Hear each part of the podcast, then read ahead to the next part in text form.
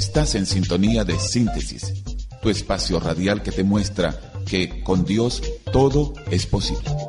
Síntesis.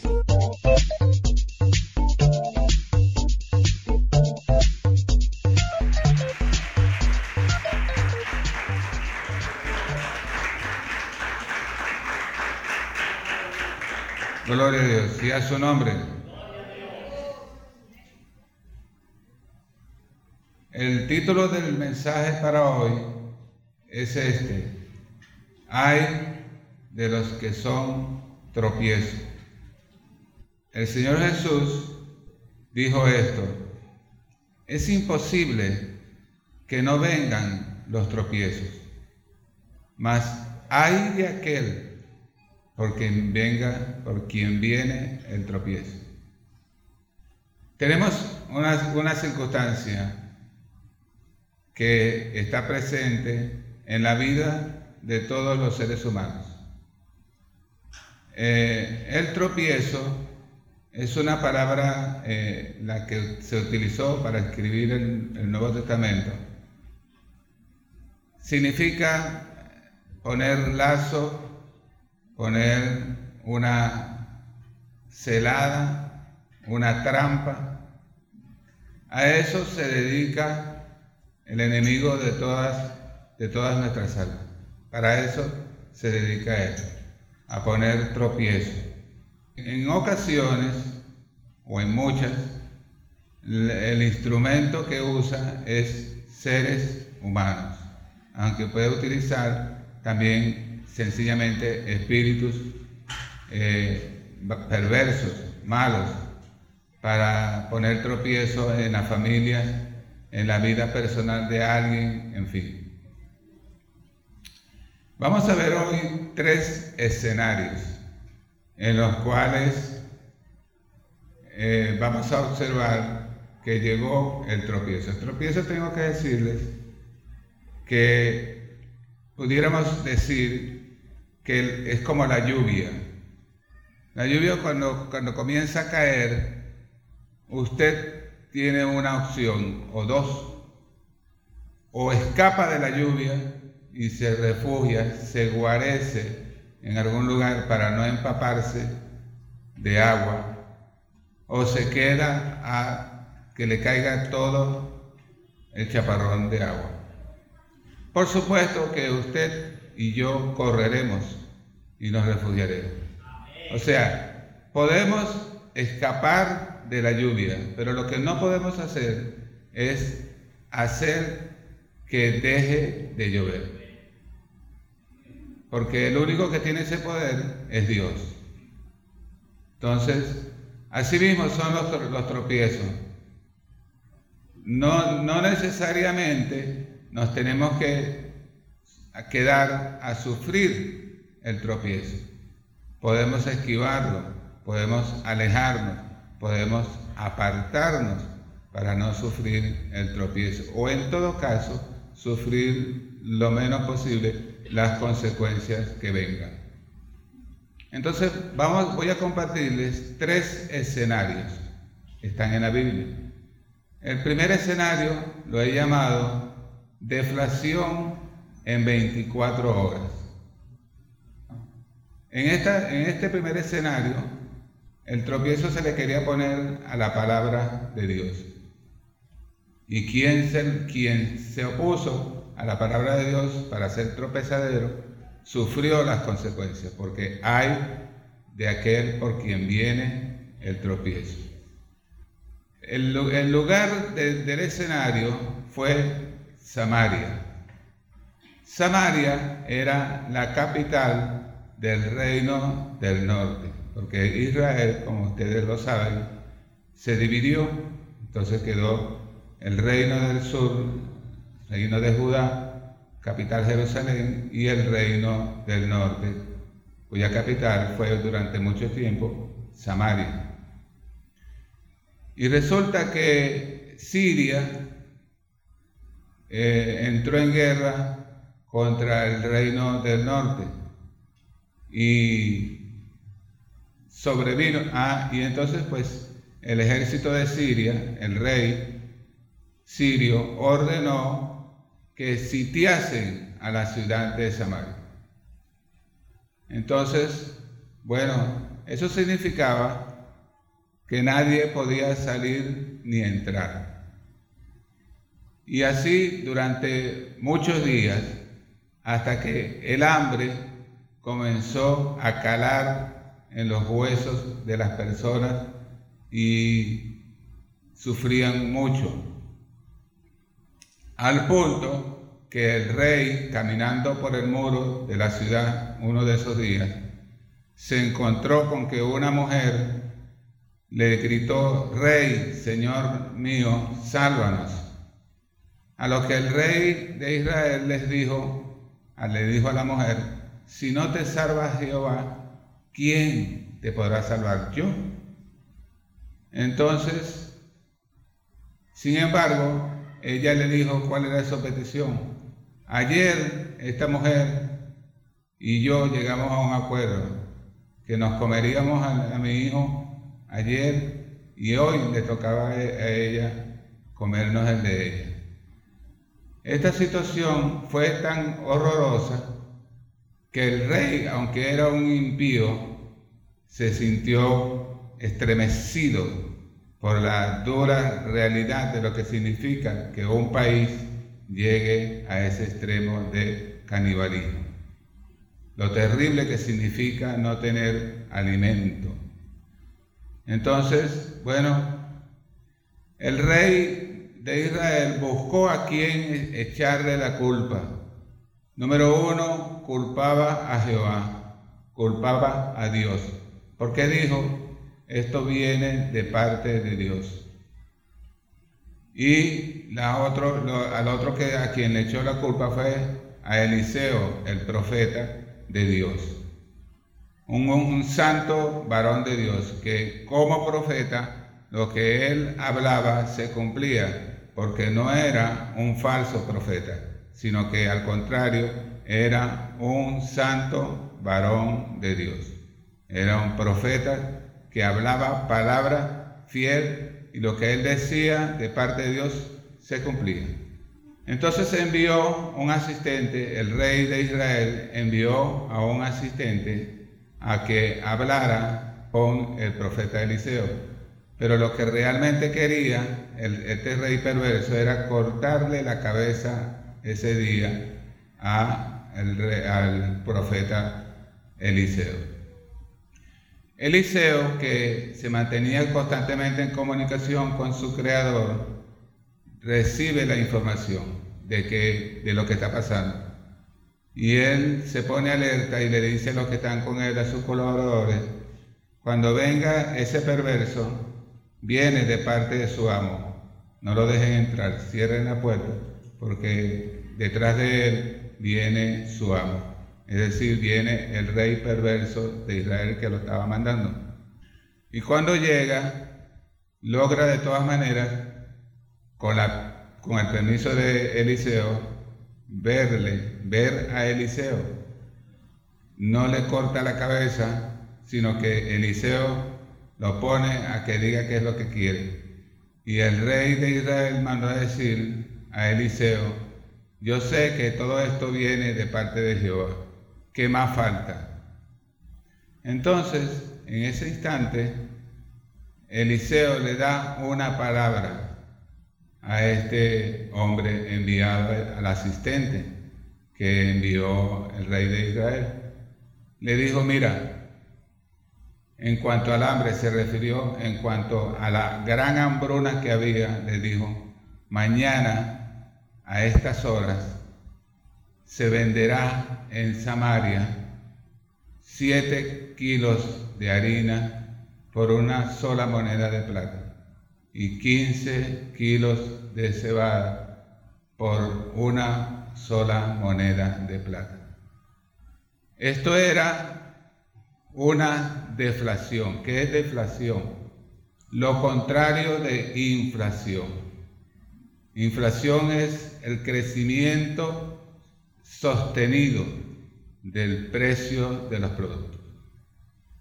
Pero cuando es lo contrario, lo cual es sumamente extraño en cualquier continente y en cualquier latitud, en cualquier región o nombre de país, porque casi siempre nos encontramos con esta inflación o con inflación, pero nunca o casi nunca con deflación, y menos en 24 horas. Es una cosa completamente insólita, que solo puede hacerlo Dios. Le está diciendo mañana, o sea, yo estoy parafraseando esto.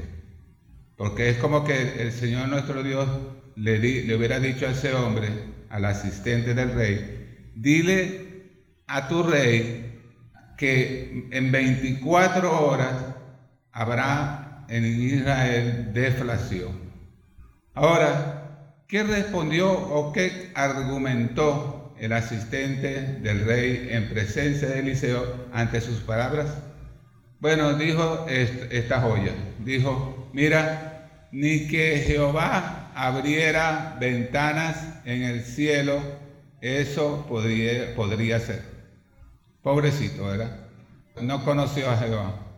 Ni que Jehová hiciese ventanas en el cielo y por ahí zumbase el trigo y la cebada por tonelada, eso podría ser así. Entonces el profeta auténtico de Dios, Eliseo, abrió su boca y le dijo esto, tú lo vas a ver con tus ojos, pero no vas a comer de ello. Entonces se fue. Ahora, se necesitaba realmente que aconteciese algo que si no era al menos abrir muchas ventanas en el cielo, algo tenía que hacer Jehová. Pero si él lo dijo a través de Eliseo, es porque él lo iba a hacer, porque Jehová no habla en vano. Dios no habla tontería. Los que hablan tonterías son los hombres. Pero cuando Dios es muy serio en sus asuntos. Entonces, esa noche, esa tardecita, antes de que cayera la noche, en las afueras de la ciudad, estaban cuatro hombres desahuciados de la sociedad. Esos cuatro hombres, porque eran leprosos, dijeron el uno al otro, se dijeron, mira, si entramos en, en Samaria, allí nos vamos a morir de hambre porque esa gente se está muriendo de hambre allá adentro. Ellos les tocaba vivir afuera porque eran leprosos, pero ellos descartaron entrar en Samaria. Dijeron, si bajamos al campamento de los sirios, nos van a matar. Pero cabe la probabilidad de que nos perdonen la vida. De todas maneras, si no nos matan allá en Samaria por entrar ahí de hambre, nos matan los sirios. De todas maneras, nos vamos a morir de hambre. Vamos a entrar, vamos a bajar, vamos a bajar. Esperaron que cayera la noche y cuando venían bajando de ya entrada la noche, venían descendiendo porque Samaria estaba en una colina, una posición estratégica. Y ellos comenzaron a bajar por esa colina. Pero se dieron cuenta antes de llegar que no se escuchaba ni un respiro, no se escuchaba nadie hablando, ni el resoplido de los caballos, nada. Cuando llegan se dan, se dan cuenta que el campamento está completamente solo.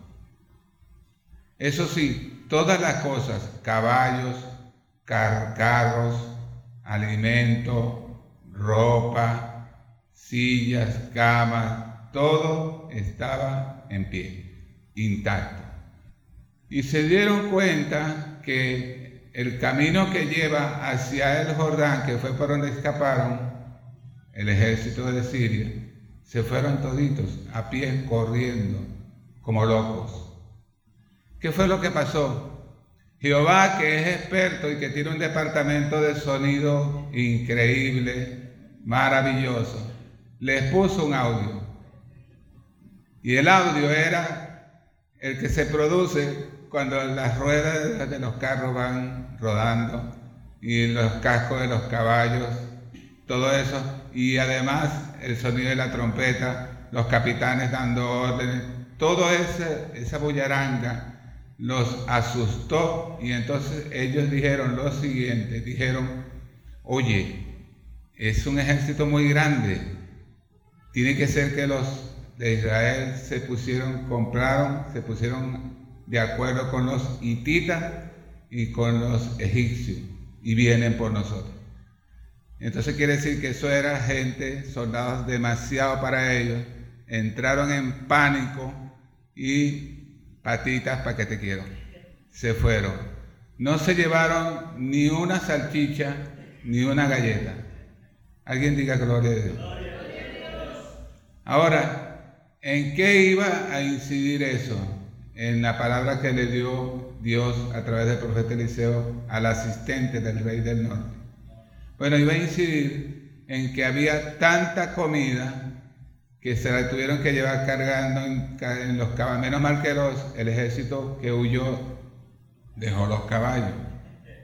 Entonces se llevaron todo ese alimento, todas esas ropas, y entonces hubo, hubo en cuestión de menos de 24 horas tal abundancia de bastimentos, de alimentos, que se cumplió literalmente cuando amaneció, el rey le dijo al asistente, estamos hablando de aquel que puso tropiezo a la palabra de Dios, a la profecía. El rey le dijo, mira, ponte en la puerta y controla la situación. Controla la situación fue que lo dejaron aplastado como si fuera un aplanador. Porque la desesperación de la gente con meses de hambre y que en la puerta se hayan enterado ellos de que en la puerta estaban vendiendo por tan solo una moneda de plata le daban siete kilos de harina. Salieron corriendo una bandada, una multitud y el pobre hombre que a lo mejor lo que quería era, pero con cuidado, primero con calma, con calma, con calma fue que lo, aplastaron. Le, pasaron por encima. Porque se tenía que cumplir la palabra que le había dicho el Señor. Como tú lo pusiste en duda, entonces tú lo vas a ver. Y ciertamente Él lo vio, pero no comió. Gloria al Señor que vive para siempre.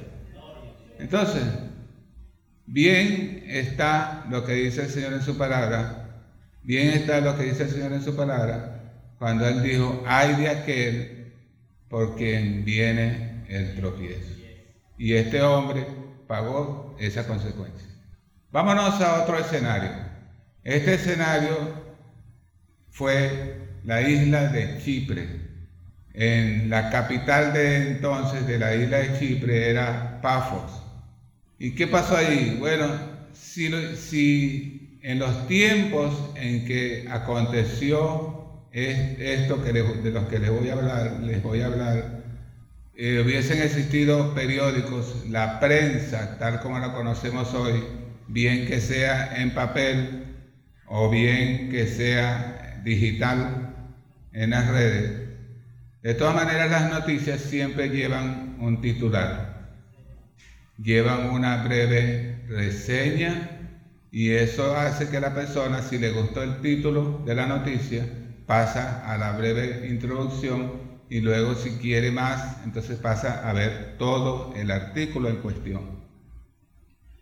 Entonces, los titulares de la prensa hubiesen reseñado lo que pasó allí en Pafos, concretamente en el palacio de gobierno donde se encontraba ejerciendo como procónsul, que era lo mismo a decir gobernador, el señor Sergio Paulo. ¿Y qué pasó con Sergio Paulo? Bueno, Sergio Paulo, primero el titular hubiera dicho, el titular de la noticia hubiera dicho, el profeta Elimás, colaborador del gobernador de nuestro, de nuestro estado, de repente ha quedado ciego en extrañas circunstancias. Titular de la prensa para ese día. Porque resulta que este hombre, que se llamaba Elimas, también tenía por nombre Bar Jesús, tenía varios oficios Era un falso profeta, dicho no por mí, dicho por la Biblia. Era un falso profeta, era un brujo y era un asistente, por lo que se ve, por lo que se deduce de la escritura, era un asistente de confianza del procónsul. Probablemente todos los reyes y todos los procónsules tenían su corte de brujo. Eso ha sido siempre así de toda la vida. En los países, nuestros países latinos no puede faltar un presidente sin que no tenga su brujito. Sí, así son. Ustedes saben que es así. Y eso ha sido así desde muy antiguo. Entonces, este, este brujito llamado Elimás estaba de colaborador, de asistente del procónsul. Pero resulta que algo estaba por pasar. No muy lejos de allí estaban unos siervos de Dios llamados Saulo, llamado Bernabé y un ayudante llamado Juan. Estaban entrando en Chipre, traían el mensaje de Dios, venían en gira misionera para predicar de Jesucristo. Y iban por todas las sinagogas que encontraban a su paso y en, desde las, en las sinagogas iban enseñando de Cristo. Hasta que llegaron recorriendo toda la isla, llegaron a Pafos. Cuando ellos están en Pafos, el gobernador, el procónsul Sergio Paulo, por supuesto se entera de que estos misioneros están en su país, Chipre, y concretamente están allí en Pafos, y los manda a llamar. ¿Por qué los manda a llamar? A llamar? Bueno, porque él, él quería que ellos le hablaran la palabra de Dios. Qué bueno, ¿verdad? Eso quería Sergio Pablo, que me hablen la palabra de Dios. Bueno, le hicieron llegar la información a los misioneros y los misioneros, previa, cita, llegaron al palacio. Fueron pasados a la oficina del procónsul y Pablo comenzó a explicarle punto por punto la palabra del Dios eterno al procónsul. Pero estaba el brujito y el brujito no sabe en qué rollo se estaba metiendo él. Pero se metió él solito. O sea, se metió en problemas con el Señor. Uno se puede meter en problemas con, el hombre y puede salir seriamente lesionado o puede escapar. Pero si te metes con, con Dios, sales lesionado y no puedes escapar. Las dos cosas. Y eso estaba haciendo el brujo. El brujo interrumpía a, a Pablo en su enseñanza, en las palabras que le estaba diciendo él al procónsul. Y, e interrumpía constantemente e impertinentemente contradecía, es lo que da a entender la escritura.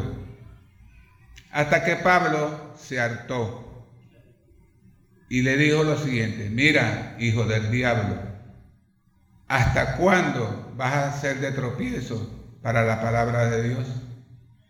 He aquí que ahora vas a quedar ciego y no verás la luz del sol por un tiempo. Entonces, ¿qué creen que pasó? Lo mismo que le pasó a Saulo en el camino a Damasco, quedó ciego.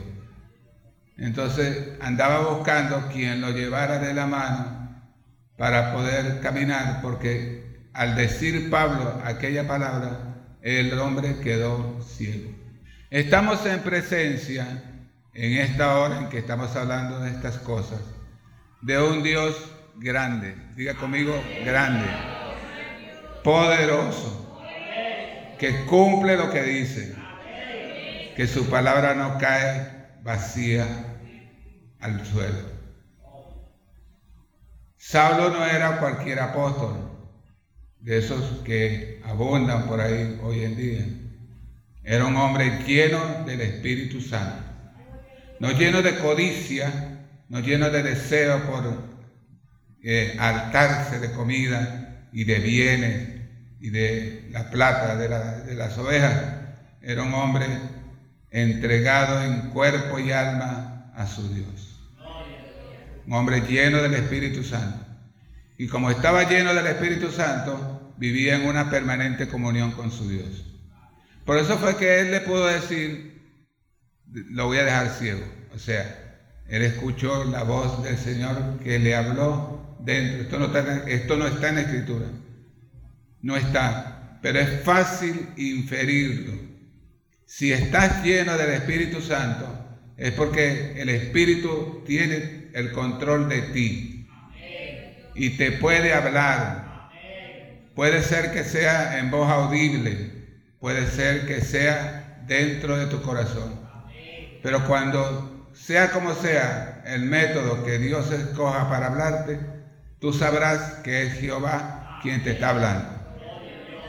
Porque si te dice el Señor, pasa adelante y no tengas miedo, Él te está hablando y tú de repente te llenas de tanto valor que no te detiene nadie y pasas adelante. Aún cuando lo que supuestamente te está esperando es tremendo, fuerte, una prueba, pero tú pasas adelante. Dios te está diciendo, pasa. Si por lo contrario te dice, hey, cuidado, no, no pasa, tú te frenas. Pero es porque estás lleno del Espíritu Santo. No estás lleno de televisión, de Netflix, de premium, etcétera, etcétera, etcétera. No, lleno de Dios. Entonces, cuando Saulo le dijo así, de esa forma, es porque el, Espíritu le dijo adentro, lo voy a dejar ciego por un tiempo. Y entonces fue lo que habló Saulo. No es como hoy estos falsos profetas que hablan y no se cumple nada, porque son unos mentirosos. Ahora bien, ¿contra quién, quién sufrió las consecuencias por poner tropiezo a la palabra de Dios que Saulo le estaba predicando al procónsul. La sufrió el brujo falso profeta Elimás, llamado también Bar Jesús. Porque la palabra de Dios se cumple. ¿Qué dijo la palabra de Dios desde el principio que acabo de iniciar? Dice, imposible es que no vengan los tropiezos, pero hay de aquel por quien vengan los tropiezos. Vamos a un tercer escenario. Este aconteció en una ciudad llamada, un país llamado Uz, Uz, Uz, que dio a luz, esa tierra dio a luz a uno de los hombres más ilustres que tuvo esa tierra, Job. ¿Y Job quién fue? Un magnate, un hombre sumamente acaudalado, millonarios, hipermillonarios. Pero este hombre tenía una cosa que lo hacía diferente al resto de los magnates. Este hombre creía y adoraba a Dios. No cualquier Dios, sino al único y verdadero Dios, el que hizo los cielos y la tierra. En ese Dios creó.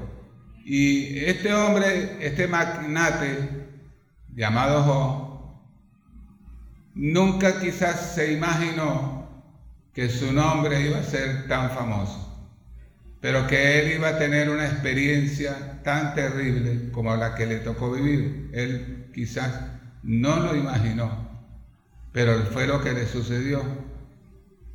Y como era un hombre sumamente conocido, esto no lo estoy inventando yo, esto está así en el libro de Job, que era conocido en las plazas. Las plazas eran los lugares públicos, donde la, intelectualidad y el común del pueblo se reunían para platicar, para conversar, compartir las últimas noticias. Era, era el WhatsApp de hoy. Sí, era el internet de hoy. ¿Para dónde vas? Voy a chatear. A chatear. El chatear era que se iban para la plaza, inclusive aquí mismo en Venezuela, sin ir muy lejos. Hace unos años atrás, inclusive, qué sé yo, año 1930, 40, ya existía la Plaza Bolívar en Caracas Y bueno, ¿qué, hacía qué hacían los, los caraqueños? Los caraqueños, bueno, se iban a la Plaza Bolívar.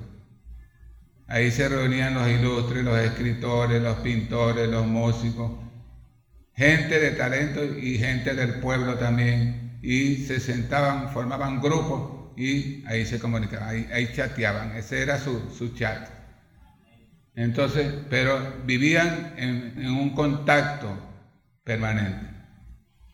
Entonces, Job era así, un hombre muy conocido, un magnate lo que a él le sucedió, si hubiese sido titulado por la prensa como hoy, el título, permítanme pensar quizás que haya sido, eh, la mujer del magnate Job le increpa y le dice, muérete.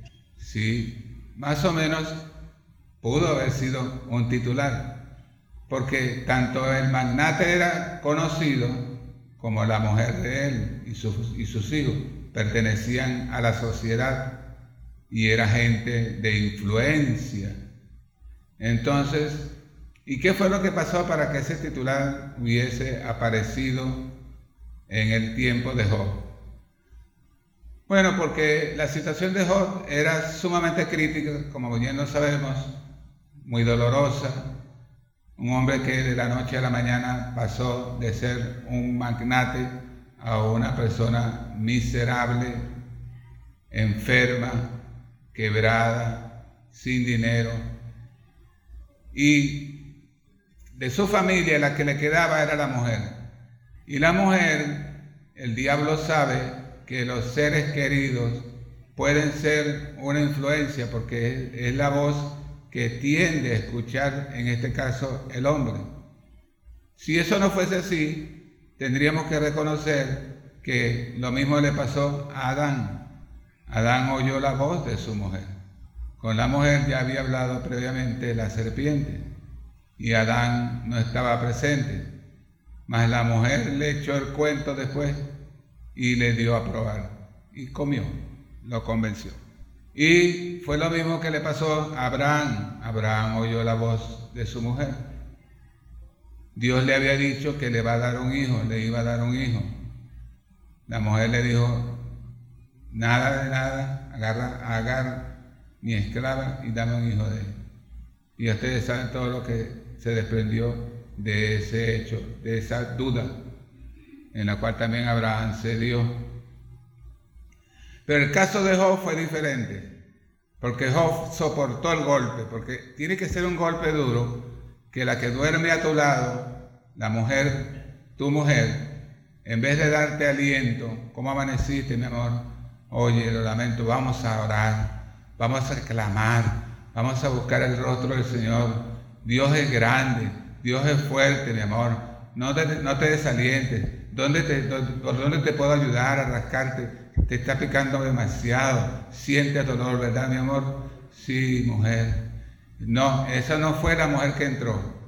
La mujer que entró, entró como con una rabia y le dice, todavía persistes en tu integridad, fue la pregunta que le hice. Es decir, como que le hubiera dicho de otra manera, todavía insistes en seguir siendo un hombre bueno? ¿Y qué otra cosa podía hacer él si él era un siervo de Dios? Un hombre malo no podía ser, había sido apartado para el Dios del cielo. Y entonces le dijo, maldice a Dios, es decir, blasfema contra Dios. Esta es la mujer, la única familiar que le quedaba y le dice, maldice a Dios y muérete. Entonces, fíjense ustedes, es, esta es la única reseña que los que leemos las escrituras, las escrituras, podemos encontrar de esta mujer.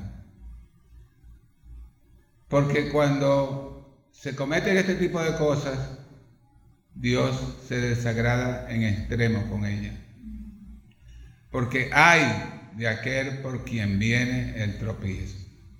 Porque es imposible que no haya tropiezos. Pero hay de aquel que se pone y se deja usar y es tropiezo. Y esta mujer, la única mención de ella en la Biblia es eso. Y diciéndole así a su esposo que estaba necesitando más bien una palabra de aliento, un brazo en que apoyarse, una amiga. Y eso no fue lo que al final encontró en ella, sino que lo incitó a que blasfemara a Dios y que se muriera. Nosotros encontramos, por otra parte, en las escrituras mujeres virtuosas, como así como hay hombres virtuosos, hay mujeres virtuosas. Y encontramos a Ruth mencionada más de una vez en la Biblia. Noemí, Sara, Rebeca, Raquel, María, la madre de Jesús. En fin, mujeres que en el lugar de esta mujer insensata que fue la esposa de Job, con toda seguridad su actitud hubiera sido otra. A veces hay nombres que aparecen en la Biblia, poquitas, muy poquitas veces, pero para decir algo grande de un siervo o de una sierva de Dios.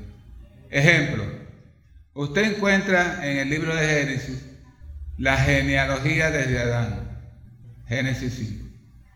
Usted encuentra esto, que hubo un hombre que se llamó Enoch, que lo único que vivió, murió muy joven, 365 años. Tenía Enoch cuando murió. Pero ¿qué dice la palabra de Enoch? Quien es mencionado muy poquito, pero para decir lo siguiente de él. ¿Qué dice? ¿Qué dijo Dios dando testimonio en su palabra de Enoch, dijo, Enoch caminó con Dios. Gloria a Dios. Más abajito dice, caminó pues Enoch con Dios y se desapareció porque se lo llevó quién? Dios. Hay unos a quienes se lo lleva el diablo.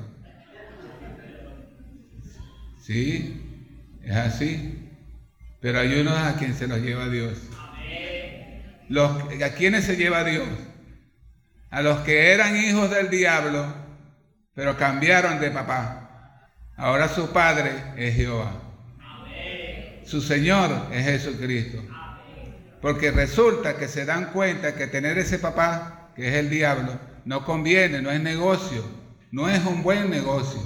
Porque ese es un padre malo, que es engañador, que es un mentiroso, hasta que un día viene el verdadero papá, el que creó los cielos y la tierra. Le abre los brazos a su hija porque es que todo, o a su hijo, porque es que toda la vida tiene su hora. Todo lo que se hace debajo del cielo tiene su tiempo. A veces somos hijos del diablo por un tiempo. Mentimos, fornicamos, adulteramos, nos embriagamos, en fin, pare de contar, robamos, peleamos, gritamos y para ustedes contar.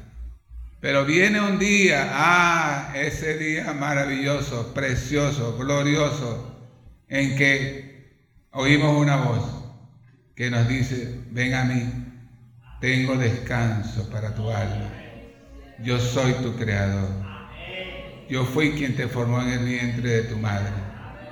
Yo cuando tú estabas pequeño, cuando tú estabas pequeñita, yo te estaba formando en el vientre de tu madrecita y yo te puse nombre. El nombre te lo puse yo, no te lo puso carne ni sangre. En realidad te llamas así porque yo te puse nombre. Y en mi tiempo te estoy llamando para que me sirvas, para que me conozcas. Ahora vas a conocer a aquel que es realmente hoy y por siempre tu Padre. Y entonces por eso es que dice, Padre nuestro, que estás en los cielos.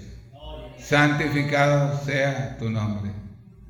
Así que el tercer escenario, ¿quién cobró la factura por ser de tropiezo? La mujer de Lot. Concluyo con lo siguiente. Es definitivamente así cierto, porque Dios lo dice, que es imposible que no venga a nuestros pies. Pero les voy, a, dar aquí una buena noticia. Para eso estoy aquí. La buena noticia es que Dios dice en Proverbios capítulo 3, entre otras cosas, lo siguiente.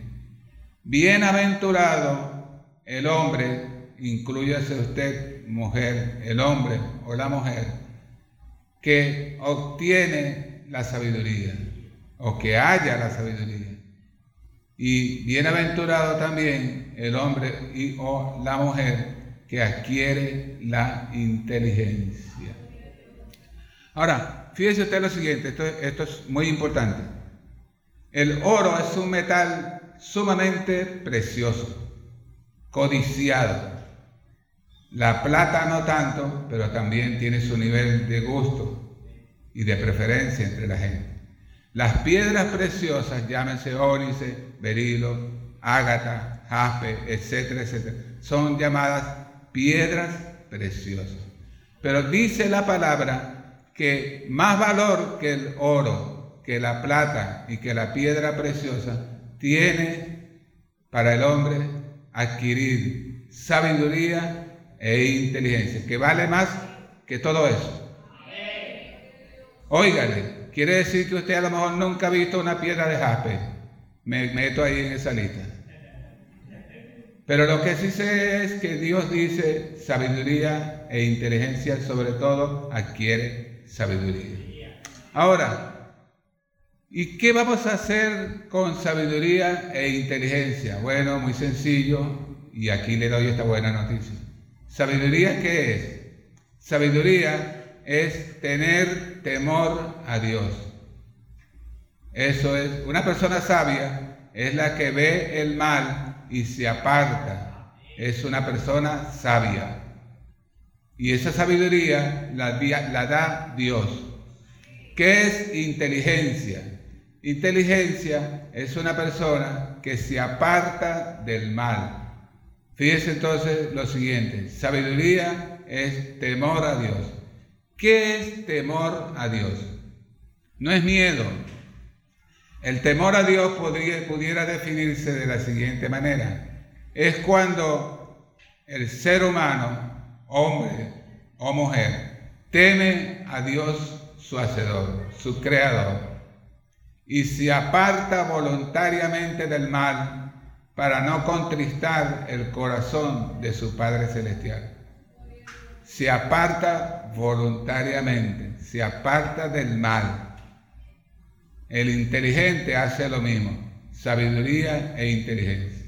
Ahora, ¿qué puede hacer el hombre y o la mujer con estas dos virtudes, sabiduría e inteligencia? ¿Qué dice Dios al final que conseguirá el que tiene eso, sabiduría e inteligencia? ¿Qué conseguirá? Dice, entonces caminarás confiadamente y tu pie no tropezará. O sea, que usted dígalo conmigo, es más que vencedor. ¿Se está dando cuenta entonces de a dónde nos estamos llegando ahora?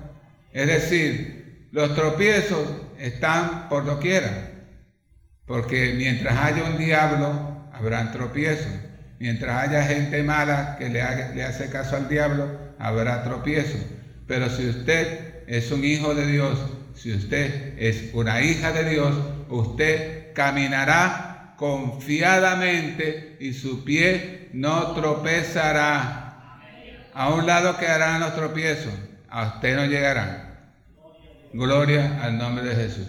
Así que este humilde predicador concluye finalmente diciéndoles a cada uno de ustedes que me están escuchando en esta hora, decídanse de todo corazón, en verdad, tener a Dios en su corazón y adquirir, en vez de plata, piedras preciosas, oro, adquiera sabiduría e inteligencia.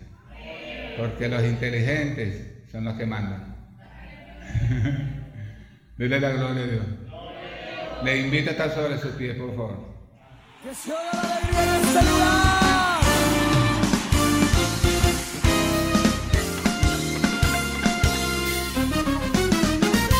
alegre, muy alegre. Alegre ese pueblo, cuyo Dios es el Señor. Alegre, muy alegre.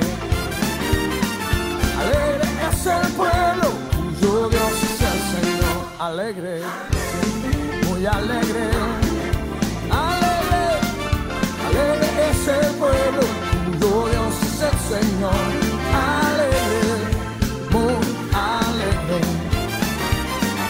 alegre es el pueblo, tuyo Dios es el Señor, Él es el Dios de mi salvación.